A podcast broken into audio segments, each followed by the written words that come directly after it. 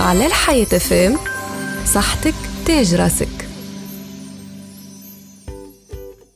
للصيام فوائد صحية كبيرة. هو طريقة باش الواحد ينظف بدنه من أي عناصر ضارة وسامة الشيء اللي يرتح جهازه الهضمي. أما التبديل على غفلة اللي يصير أول ما نبداو الصيام متاعنا ينجم يتسبب في بعض الأعراض الجانبية اللي تكون سلبية خاصة إذا كان الصايم يعاني من الأمراض. ومن الوعكات الصحية اللي تنجم تصير في شهر رمضان هي اللي تمس الجهاز الهضمي متاعنا. كيما الاضطراب في المعدة عسر الهضم جاير وبعد ساعات ردين.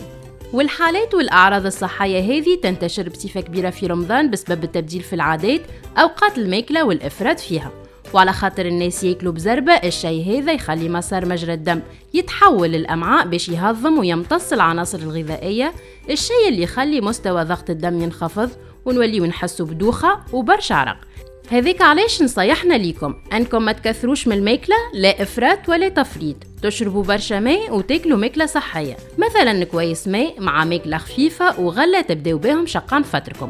وبعد بسويعة تتعداو لطبقكم الرئيسي وقية السحور يكون خفيف. البن ياغورت سوائل وبعض الغلة. ما تنساوش تعطيو لرواحكم وقية قبل ما ترقدوا. هذه نصيحتنا ليكم صحتكم. أمانة بين يديكم